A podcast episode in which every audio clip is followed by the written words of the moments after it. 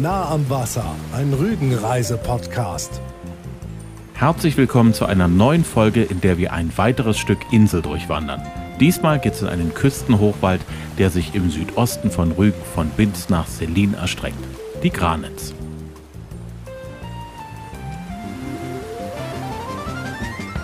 Wir lieben Selin mit all seinen Facetten und wir haben in einer vorherigen Folge ja bereits über diesen wunderschönen Ort mit euch gesprochen. Selin ist aber nicht nur die Wilhelmstraße mit ihren Lindenbäumen, den Geschäften, Kneipen, Gaststätten und Cafés. Selin ist auch nicht nur Bäderarchitektur und Seebrücke, sondern auch Natur.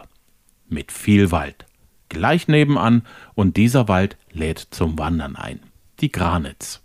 Buchen und Eichen prägen die Granitz. Hier und da stehen auch noch Nadelbäume im Wald. Die gehören eigentlich nicht hierher, aber weil die Granitz seit 1991 Naturschutzgebiet ist, werden die Nadelbäume von den anderen Bäumen langsam verdrängt und lassen den Wald immer ursprünglicher werden. Die Landschaft ist, wie so vieles auf Rügen, in der Eiszeit geprägt worden. Die Hügel der Granitz sind durch die Gletscher, die sich immer wieder nach vorn geschoben und zurückgezogen haben, aufgeworfen worden zu einer Endmoräne, die einen an Gebirgszüge erinnert und an den Geographieunterricht. Hier sieht man direkt, wie vor tausenden von Jahren der riesige Eispanzer die Landschaft geformt hat und lernt endlich die Endmoräne als Teil der glazialen Serie zu verstehen. Der Wanderweg durch die Granitz, für den wir uns entschieden haben, startet und endet in Selin und ist gerade im Herbst besonders schön. Und Versprochen, es ist wieder viel dabei. Wald, die berühmte Rügener Schmalspurbahn, der rasende Roland, ein Schloss, ein mystisches Gewässer, Moore und ein Weg hoch über den Wellen der Ostsee zwischen Binz und Serlin. Das Auto stellen wir in Selin in der Kirchstraße ab und gehen an der Kurklinik vorbei auf direktem Weg in die Granitz hinein. Wir werden empfangen von rauschenden Buchen und breiten Waldwegen und dem beginnenden goldenen Oktober. Ein paar kleine Steinpilze ducken sich zwischen herabfallenden Blättern und kämpfen sich zwischen grünen und bräunlichen Gräsern hervor.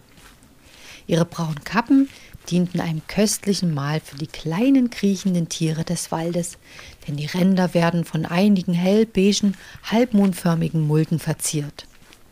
Kleine Eicheln liegen den Pilzen zu Füßen und läuten den Herbst ein.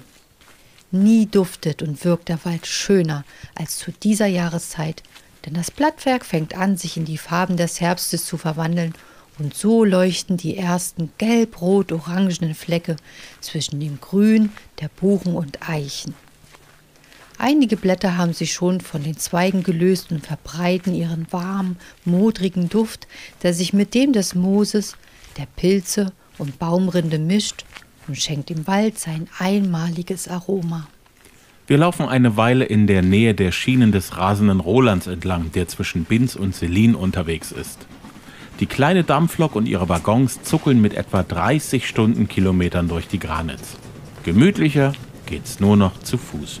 Und in die Geräusche des Waldes mischen sich auch immer wieder mal ein fernes Schnaufen und Pfeifen und es liegen auch Dampfschwaden von der Lok ziemlich hartnäckig in der Luft. Dem rasenden Roland werden wir später eine extra Folge widmen. Gelegentlich überholt von E-Bike-Fahrern oder Mountainbikern wandern wir weiter auf breiten Wegen dem Haltepunkt Garftitz entgegen. Für die Fahrgäste des rasenden Rolands aus Richtung Selin ist der das Zeichen. Nächste Haltestelle Jagdschloss Granitz.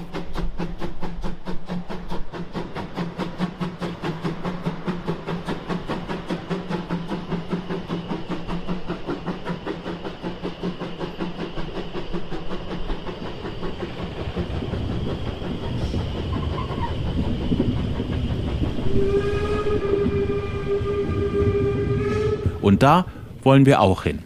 Und da geht's erstmal gut bergauf zur höchsten Erhebung der Granitz, dem Tempelberg, auf dem das Jagdschloss steht. Da, wo normalerweise Holzbänke stehen würden, hat man netterweise eine breite, bequeme Liege aus Holz aufgestellt. Wir machen uns lang für eine kleine Pause, stellen unseren Rucksack beiseite und können unser Glück kaum fassen, dass dieser schöne Fleck scheinbar nur auf uns gewartet hat denn weit und breit ist kein Wanderer zu sehen, der uns diesen Ruheort streitig machen könnte. Die Temperaturen sind auch mild genug, dass man eine Weile hier mitten im Wald liegen und ausruhen kann. Wir richten unseren Blick Richtung Blätterdach. Heute ist der Himmel leicht bedeckt und dennoch schaffen es ein paar wenige Sonnenstrahlen durch die grüne Kuppel auf den Waldboden und lassen die ersten gefallenen Blätter bunt leuchten. Das Einzige, was wir gerade möchten, ist atmen. Schweigen und tief einatmen. Die saubere Luft füllt unsere Lungen und der wertvolle Energiespender dringt in die kleinsten Kapillaren. Das Rauschen der Buchen wird begleitet von den zufälligen Melodien der zahlreichen Singvögel. In der Ferne murmeln ein paar Wanderer und ganz weit weg grüßt der rasende Roland erneut mit einem fröhlichen Pfiff. Das ist Urlaub. Und in jeder dieser Sekunden hier auf dieser Holzliege können wir Erholung spüren und sind im Einklang mit uns selbst. Jetzt ist wieder Puste gefragt, denn der Waldweg mündet in eine ebenso steile, holprige Kopfsteinpflasterstraße, auf der Lauffaule aus Binz mit dem Jagdschloss Shuttlezug bis direkt vors Jagdschloss gefahren werden. Und das ist nicht ohne Grund eine der bekanntesten Sehenswürdigkeiten der Insel Rügen. Auf dem Tempelberg 107 Meter über dem Meeresspiegel erhebt sich das Schloss mit seinem Mittelturm über die Baumwipfel und bietet in luftigen 144 Metern über dem Meer einen sensationellen Rundblick über die Insel, das Meer und die Bodden. Dieser Aussicht, der Geschichte des Jagdschlosses und dem, was man im Jagdschloss bestaunen kann, widmen wir demnächst eine eigene Podcast-Folge. Oben angekommen wird es Zeit für ein ausgiebiges Päuschen an einem der Außentische des Wirtshauses im Jagdschloss mit Kartoffelsuppe und Hefeklößen mit Vanillesoße. Lecker! Das sind eine Menge Kohlenhydrate, die wir uns aber zügig abwandern werden mit dem nächsten Etappenziel. Das Grabmal des finnischen Kriegers.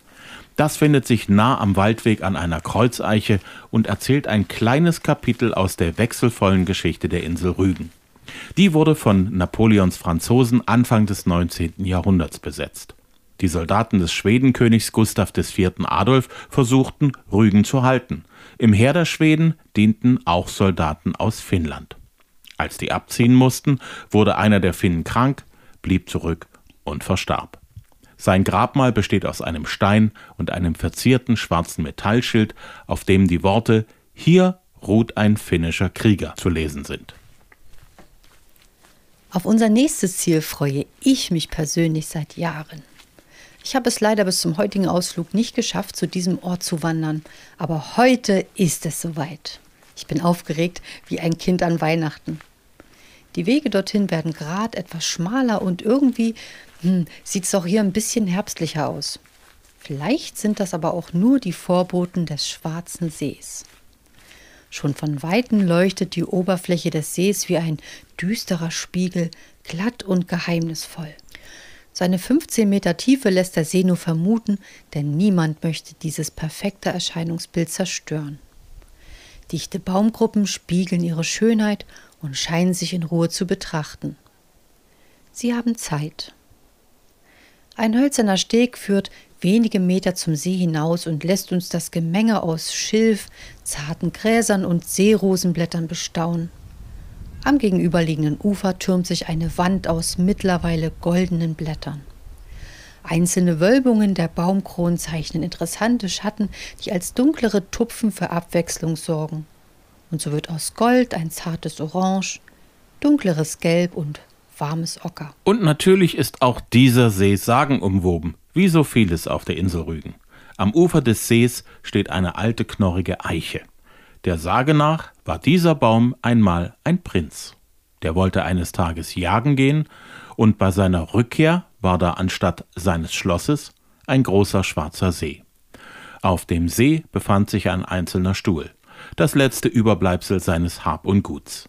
Auf diesem Stuhl lagen seine wunderschön verzierten Handschuhe. Statt den Stuhl zu retten, der als Zeichen der Gastfreundschaft dient, griff der Prinz nur nach den Handschuhen und verwandelte sich in die Eiche, die seitdem am Ufer steht. Angeblich soll der Prinz ab und zu zu sehen sein, in der Dämmerung am Ufer. Er trägt sein prächtiges Prinzengewand, hat seine Jagdwaffe geschultert, starrt auf den See und klagt darüber, dass noch am Morgen an dieser Stelle sein Schloss stand. Weiter erzählt die Sage, dass unten im See, im versunkenen Schloss, noch immer eine Gesellschaft feiern soll. Wenn der Wind günstig steht, so heißt es, sind die feiernden Leute bis nach Selin zu hören.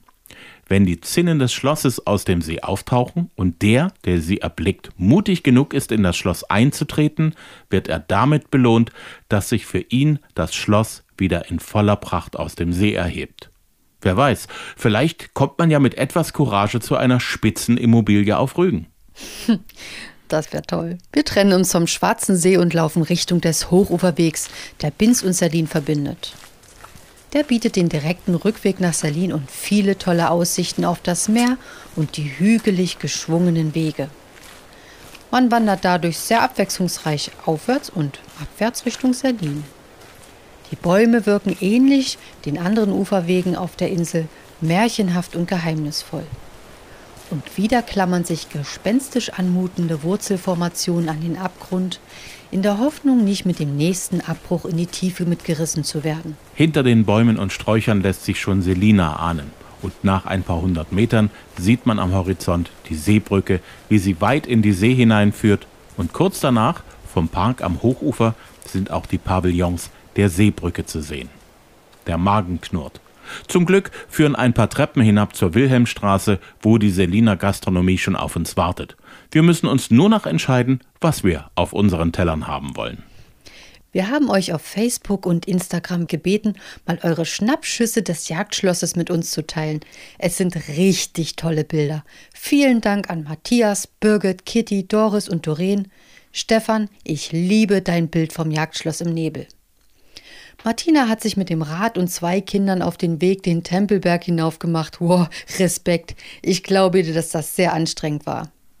Birgit hat sich im Jagdschloss Granitz tatsächlich die gusseiserne Treppe nach oben auf den Aussichtsturm getraut. Und ihr Mann Michael hat unten die Stellung gehalten. Birgit, das ist fast wie bei uns, nur dass ich warte und Axel klettert.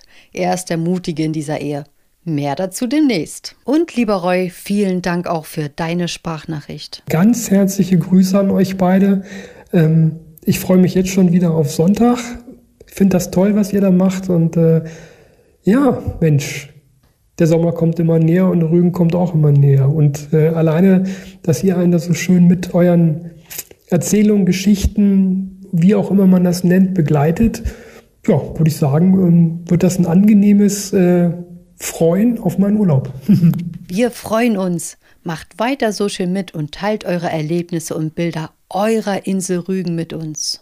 Wir hoffen, euch hat's gefallen. Gebt uns gerne Feedback auf Facebook und Instagram und bitte empfehlt uns auch weiter unter Freunden, Kollegen, Nachbarn, Ostsee- und Rügen-Fans. Unseren Podcast gibt es immer sonntags neu, immer kostenlos auf Spotify, Amazon Music, Apple und Google Podcast, auf Anchor, Deezer, TuneIn und wo immer es noch Podcasts gibt. Danke und bis zum nächsten Mal sagen Katja und Axel Metz. Nah am Wasser, ein Rügenreise-Podcast.